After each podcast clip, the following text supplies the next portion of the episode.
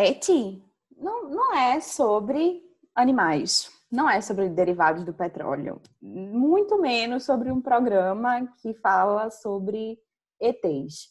Então Mas é uma garrafa? Não é uma garrafa, muito menos o cachorrinho da Larissa, que é muito fofinho. Então, nesse episódio, nós vamos introduzir você, ouvinte, ao que é o PET, o Programa de Educação Tutorial.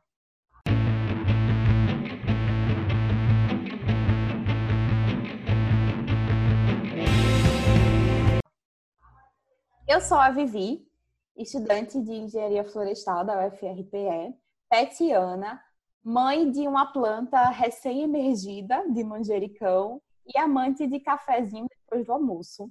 E estou aqui hoje junto com os meus amigos Bruno e Larissa para apresentar esse podcast para vocês. Gente, apresentem. É, Oi, gente. E aí, meu nome é Larissa.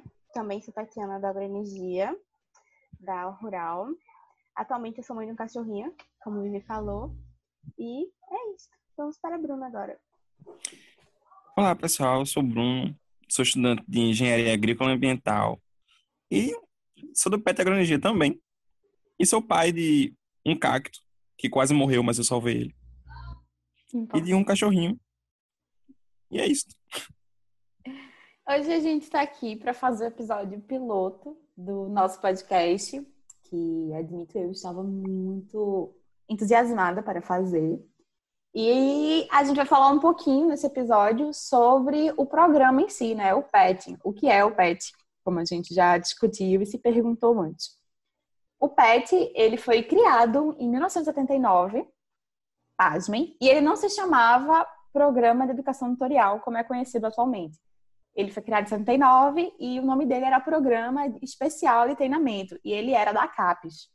Só para os top. Só para os top, exatamente. O rolê do, do, do Programa de Treinamento Especial de Treinamento era exatamente isso. Era tipo, só pegar os alunos que eram top, top da graduação, dar uma bolsa para esses bichos e falar, tipo, vai, boy, tira a tua braba aí e, tipo, toda, toda, todo o intuito desse programa, ele foi criado é, com todo esse intuito para solucionar os problemas que eram encontrados na educação superior, com aprendizagem mais técnica, mais técnica e um pouco crítica e com baixo compromisso social. E aí tiveram fatos de que as ações de ensino, pesquisa e extensão eram muito grandes, ficaram muito grandes a partir disso, e elas eram tratadas separadamente.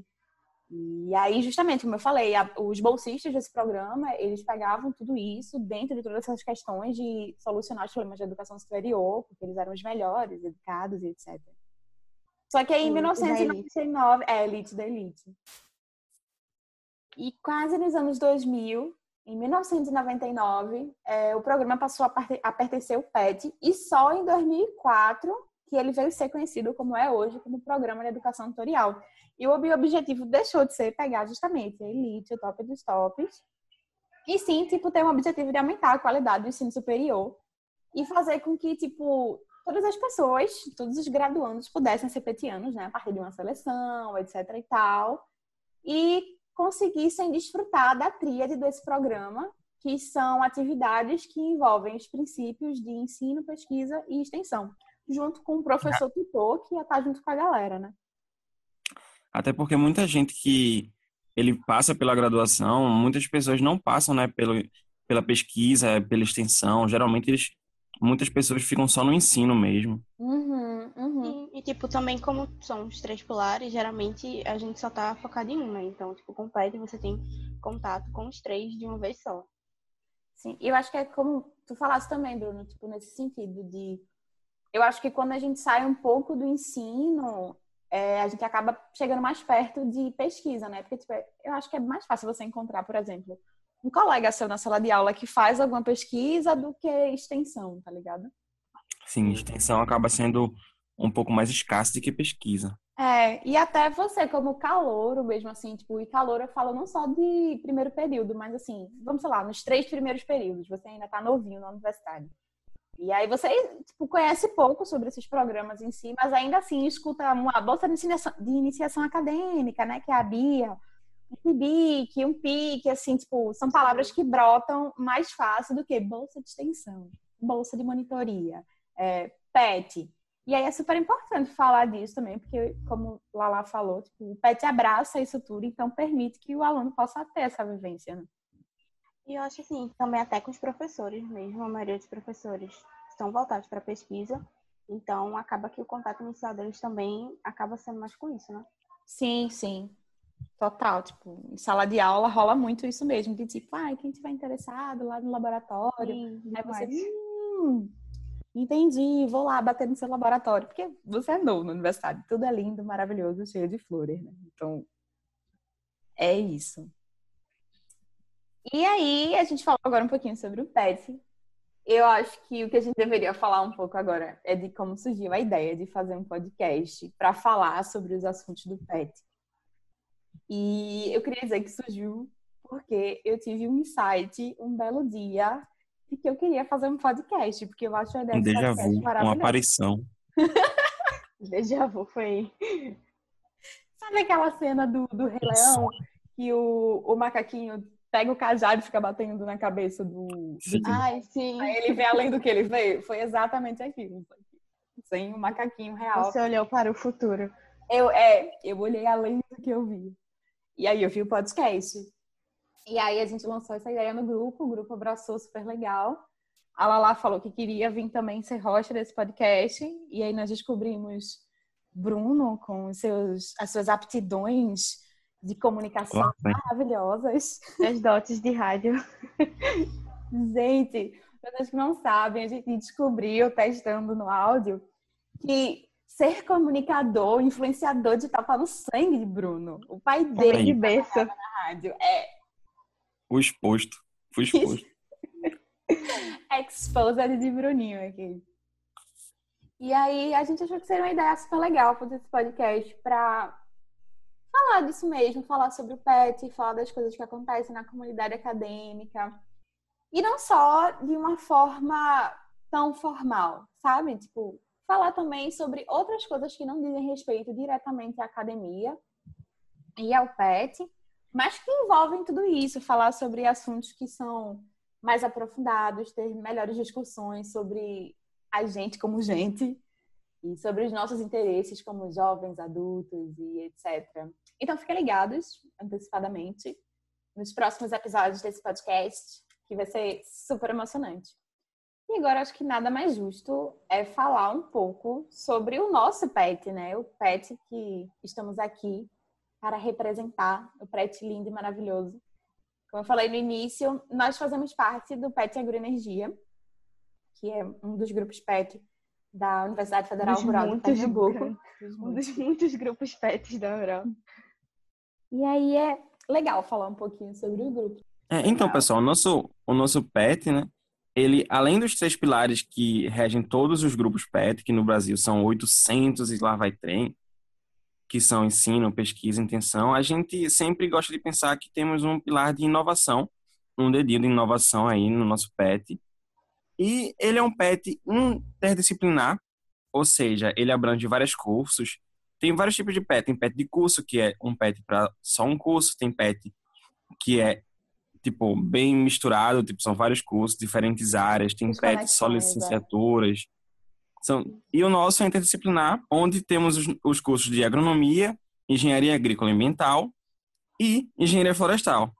Que, por coincidência ou não, destino, talvez, nós três somos um de cada curso. Então, é um podcast bem diversificado. E aí, pessoal, o pai da gente foca um pouco na, na, no uso da energia, né, nas ciências agrárias.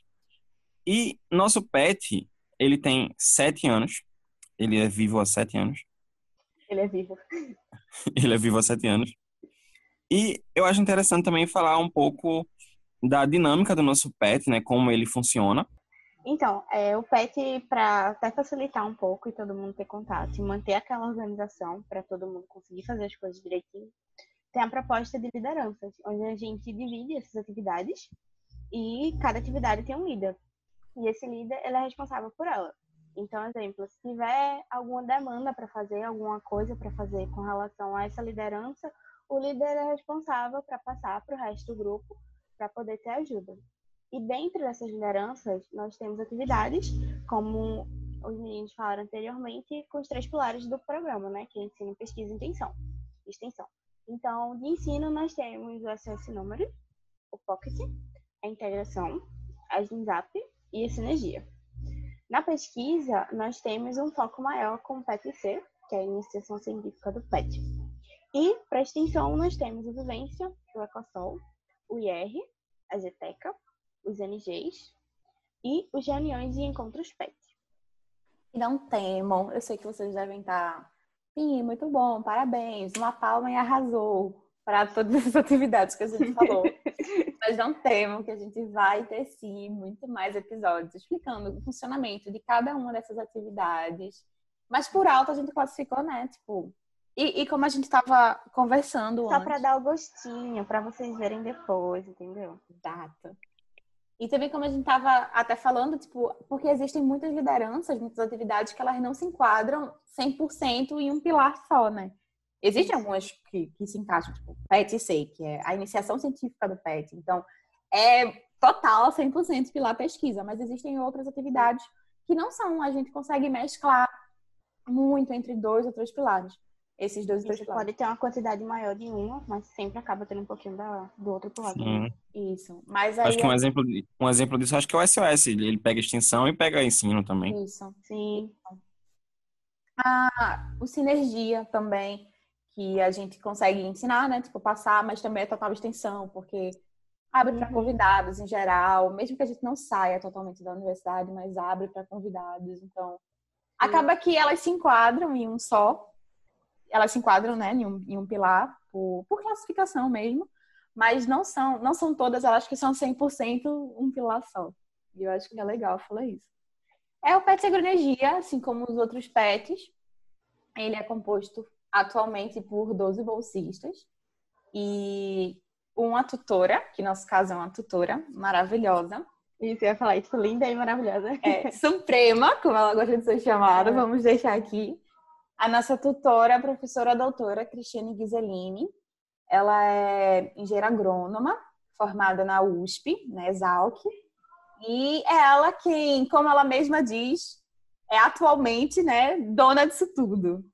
Foi com o Cris que o Petro Agroenergia nasceu, a ideia do Petro É, eu ia falar isso, mais cedo. e então, ah, eu sou muito suspeita para falar. Particularmente, gosto de Cris não só como tutora, mas como pessoa também. E importante falar dela também, né? Porque, obviamente, ela compõe os petianos que fazem parte do Pet Agroenergia. Mas é isso, atualmente nós temos dois petianos. Cada petiano, ele é líder atualmente responsável de alguma dessas lideranças que a gente falou, ou seja, ele coordena a priori as ideias, e toda a parte inicial do andamento dessas atividades, mas todas as atividades são realizadas de forma coletiva. Então, Larissa, por exemplo, é líder é, da atividade da GTECA, que é uma atividade nossa sobre extração de leitura e etc. Mas não é só por causa disso que eu vivi.